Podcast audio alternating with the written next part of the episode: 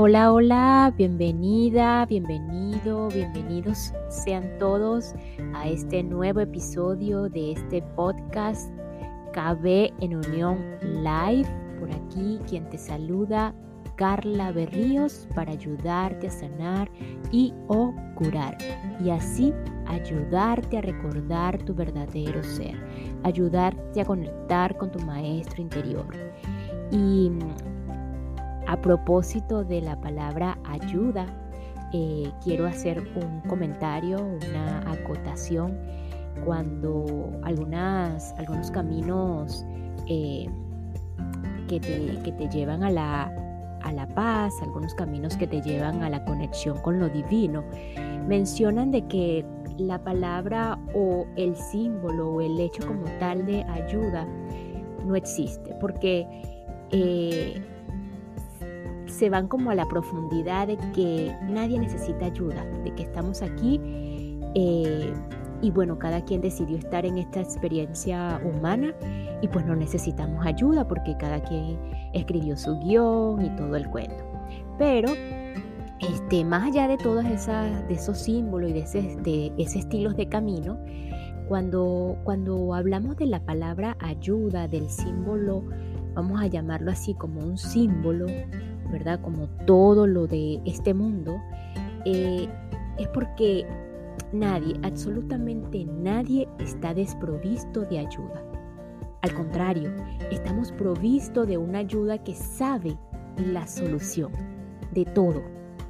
Solo es una, una cuestión de convertirnos en el tomador de decisión, en hacer consciente esa, esa, esa decisión, el hacernos consciente de esa, de esa toma de decisión.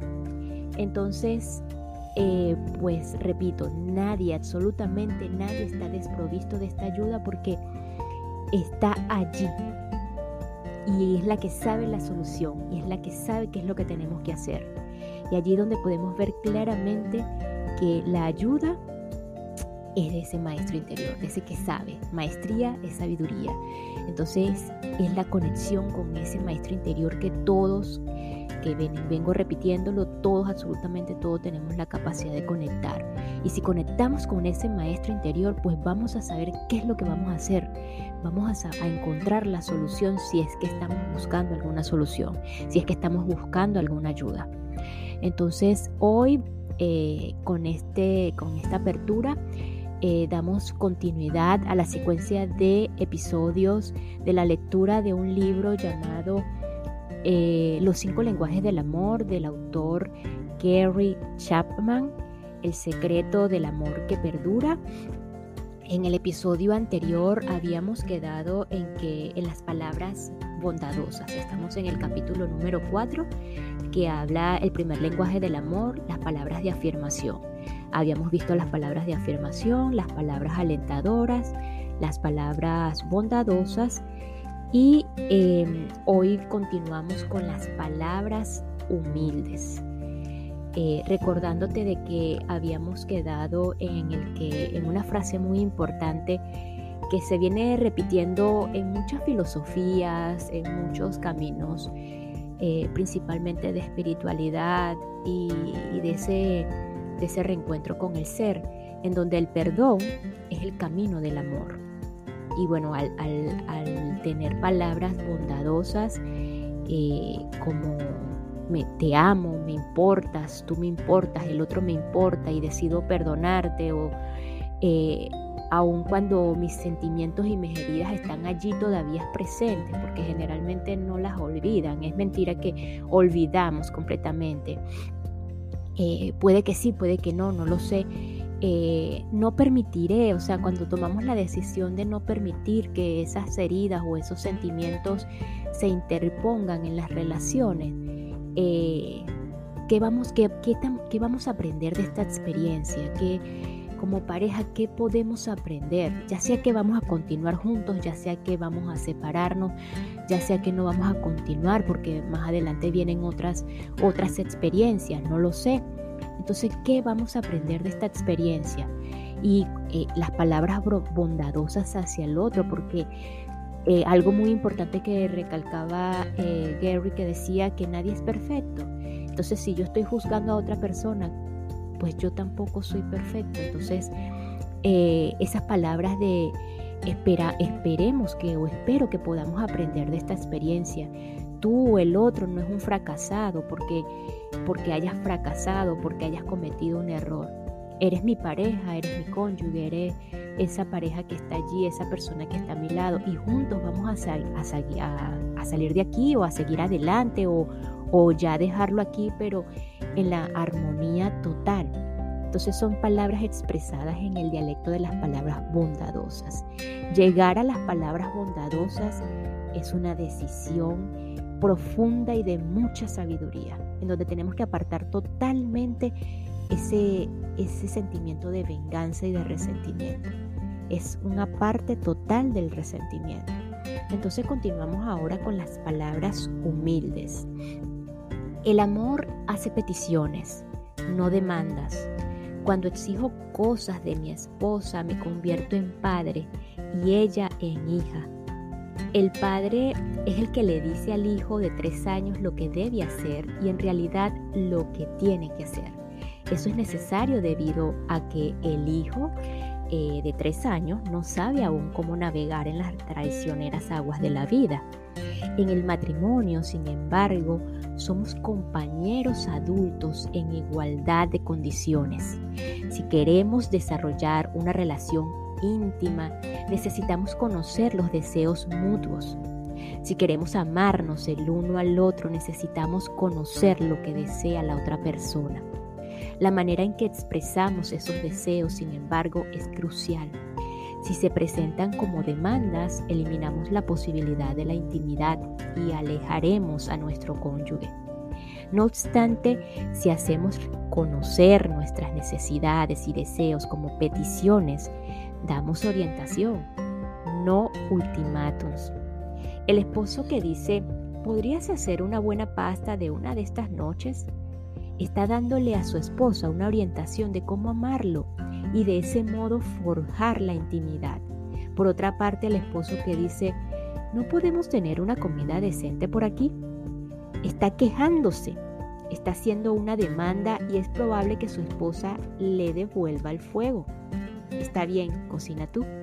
La esposa que dice, ¿crees que te será posible limpiar los canalones del desagüe este fin de semana? Está expresando amor mediante una petición. Sin embargo, la esposa que dice, si no se limpian pronto los canalones, canalones van a derrumbar la casa. Ya tienen árboles creciendo allí. Ha dejado de amar y se ha convertido en una esposa dominante. Cuando le haces una petición a tu cónyuge, afirma su, su valor y sus capacidades. En esencia le das a entender que tiene algo o puede hacer algo que es significativo y valioso para ti. Sin embargo, cuando haces demandas, no eres un amante, sino un tirano. Tu cónyuge no sentirá afirmado, no se sentirá afirmado, sino humillado. Una petición presenta el elemento de la decisión. Quizá tu pareja decida responder a tu petición o negarla, porque el amor siempre es una decisión. Esto es lo que le hace significativo. El conocimiento de que mi esposa me ama lo suficiente como para responder a una de mis peticiones me comunica de manera emocional que se preocupa por mí, me respeta, me admira y desea hacer algo que me agrade. No podemos obtener amor emocional por la vía de la demanda. Es más, tal vez mi esposa cumpla mis exigencias, pero eso no es una expresión de amor es un acto de temor, culpa o de cualquier otra emoción, pero no de amor. Por lo tanto, una petición crea la posibilidad para una expresión de amor, mientras que una demanda elimina esa posibilidad. Esta pausa es para enviar un saludo y agradecimiento infinito a todos los que me escuchan desde Colombia, especialmente desde el departamento de Cauca, departamento de Boyacá, departamento del norte de Santander, así como el Atlántico, departamento de Risaralda y el departamento del Valle del Cauca. Muchísimas gracias Colombia. Gracias por su receptividad, por su apoyo. Gracias, gracias, gracias. Cuadernos y más. Uno de los cinco lenguajes, lenguajes básicos del amor es el de las palabras de afirmación. Dentro de ese lenguaje, sin embargo, existen muchos dialectos. Ya analizamos algunos y hay muchos más. Se han escrito volúmenes enteros y numerosos artículos sobre estos dialectos. Todos tienen en común el uso de palabras que afirmen al cónyuge de uno. El psicólogo William James dijo que posiblemente la necesidad más profunda del ser humano es la de sentirse apreciado. Las palabras de afirmación llenarán esa necesidad en muchos individuos. Si tú no eres una persona de palabras, si ese no es tu lenguaje primario del amor, pero crees que quizás sea el lenguaje del amor de tu cónyuge, te sugiero que tengas un cuaderno titulado Palabras de afirmación. Cuando leas un artículo o libro sobre el amor, anota las palabras de afirmación que encuentres. Cuando escuches una conferencia sobre el amor o escuches por casualidad a un amigo diciendo algo positivo acerca de otra persona, escríbelo. Con el tiempo coleccionarás una buena lista de palabras de afirmación que puedes usar para comunicarle amor a tu cónyuge. También puedes intentar dar palabras indirectas de afirmación, es decir, diciendo cosas positivas de tu cónyuge cuando no esté presente. En cualquier momento alguien se lo dirá a tu cónyuge y recibirás todo el crédito por el amor. Dile a la madre de tu esposa o de tu esposo lo fantástica que es tu esposa o lo fantástica que, fantástico que es tu esposo. Tu suegra le cuente lo que, lo que dijiste, le añadirá y conseguirás aún mayor, mayor crédito. Además, afirma a tu cónyuge delante de otros cuando esté presente. Cuando le honren en público por algún triunfo, asegúrate de participar de ese homenaje con tu cónyuge. También puedes tratar de escribir palabras de afirmación. Las palabras escritas tienen la ventaja de leerse una y otra vez. Hace unos años aprendí una importante lección acerca de las palabras de afirmación y los lenguajes del amor en Little Rock, Arkansas, cuando visité a Marcos y Andrea en su hogar en un hermoso día de primavera. El entorno era idílico por fuera. Una vez dentro, sin embargo, descubrí la verdad. Su matrimonio estaba en ruinas. 12 años y dos hijos después del día de la boda, se preguntaban por qué se habían casado. Parecían discrepar en todo. Lo único en lo que de veras estaban de acuerdo era en que amaban a los hijos. Mientras se revelaba la historia, observé que Marcos era un adicto al trabajo y que para Andrea tenía poco tiempo. Andrea trabajaba media jornada, sobre todo para salir de la casa. Su método de lucha era, era retrearse, Trataban de poner distancia entre los dos de modo que sus conflictos no parecieran tan grandes. Aún así, el indicador de ambos tanques de amor, eh, decía, estaba vacío. Em, me dijeron que habían estado yendo a consejería matrimonial, pero parecía que no progresaba mucho, no progresaban mucho. Asistieron a mi seminario para matrimonios y yo dejaba la ciudad al día siguiente. Es probable que esté fuera de mi último encuentro con ellos, así que decidí poner todas las cartas sobre la mesa. Pasé una hora con cada uno por separado. Escuché con atención ambas historias. Descubrí que a pesar del vacío de su relación y sus muchos desacuerdos, apreciaban ciertas cosas el uno del otro. Marcos reconoció que Andrea era una buena madre. Entonces continuó, continuó, solo que no recibo ningún afecto suyo. Me mato trabajando y no lo aprecia. En mi conversación con Andrea aceptó que Marcos era un excelente proveedor. Sin embargo, se quejó, no hace nada en la casa para ayudarme y nunca tiene tiempo para mí. ¿De qué sirve tener cosas agradables si nunca las disfrutamos juntos? Con esa información decidí enfocar mi consejo haciéndole solo una sugerencia a cada uno. Les dije, les dije a Marcos y Andrea por separado que cada uno tenía la clave para cambiar el ambiente emocional del matrimonio. Esa clave, dije, es expresar aprecio verbal por las cosas que les guste de la otra persona y por el momento suspender sus quejas sobre las cosas que no les gusten. Revisamos los comentarios positivos que ya habían hecho el uno al otro y, les, y los ayudé a redactar una lista de esos rasgos positivos. La lista de Marcos se centró en las actividades de Andrea con sus hijos, el hogar y la iglesia. La lista de Andrea se centró en el duro trabajo de Marcos y en la provisión financiera de la, de la familia. Hicimos las listas los, lo más específicas posibles. Por ejemplo, la lista de Andrea se ve así. Es dinámico en su trabajo, ha recibido varias promociones a través de los años. Es un buen administrador financiero. Siempre está pensando en maneras de mejorar su productividad. Es generoso con las finanzas y acepta que pueda usar el dinero de mi trabajo de cualquier manera en que lo desee. Por otro lado, la lista de Marcos decía o se veía así. Mantiene nuestra casa limpia y ordenada, ayuda a los niños con sus deberes escolares, hace la comida unos tres días a la semana, enseña la clase de primer grado en la escuela dominical, lleva a los niños a todas sus actividades y bueno, les, sugerí que añadieran a la lista las cosas que notaran en las siguientes semanas.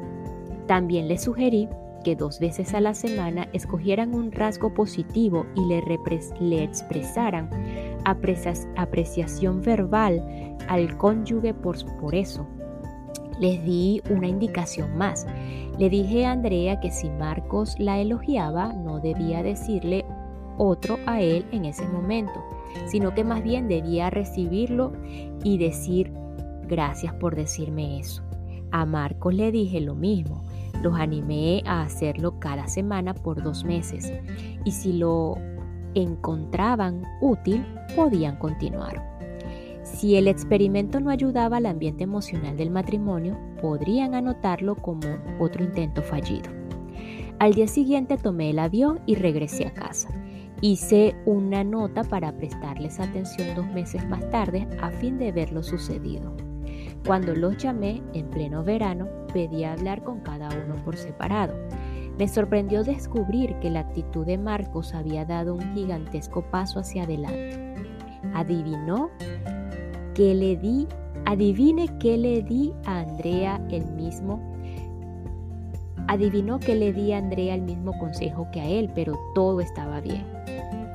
Ah, Marcos adivinó qué le dio eh, él a Andrea de consejo y bueno, pero sin embargo todo estaba bien. Le encantó. Andrea apreciaba su arduo trabajo y su provisión para la familia. En realidad me ha hecho sentir como un hombre nuevo. Todavía tenemos mucho trecho que recorrer, doctor Chapman, pero de veras creo que estamos en el camino.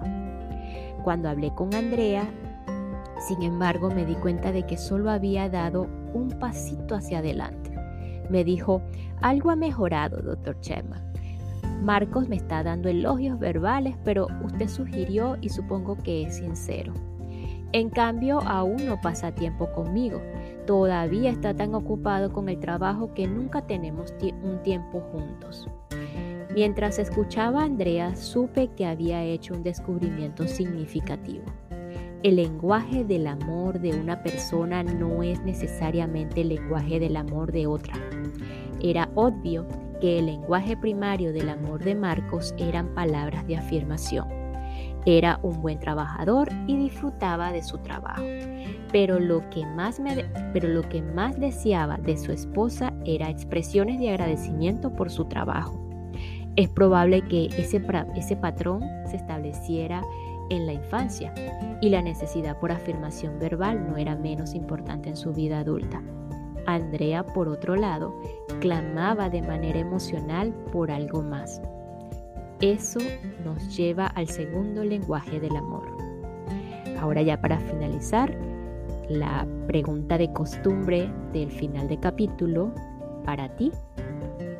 ¿Qué te gustaría más escuchar que te diga tu cónyuge? ¿Qué te gustaría más escuchar que te diga tu pareja? Y con esta pregunta llegamos al final de este capítulo. Nos escuchamos en el próximo episodio. Sin antes, voy a hacer un clip aparte acerca de algunas palabras o unos pequeños ejercicios de afirmación.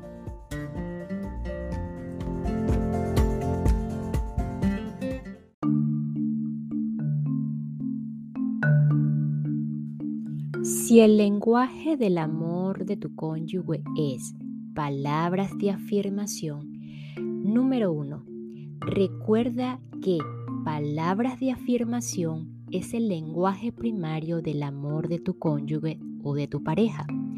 Imprime lo siguiente en una tarjeta y ponla en un espejo o en el otro lugar donde la veas todos los días.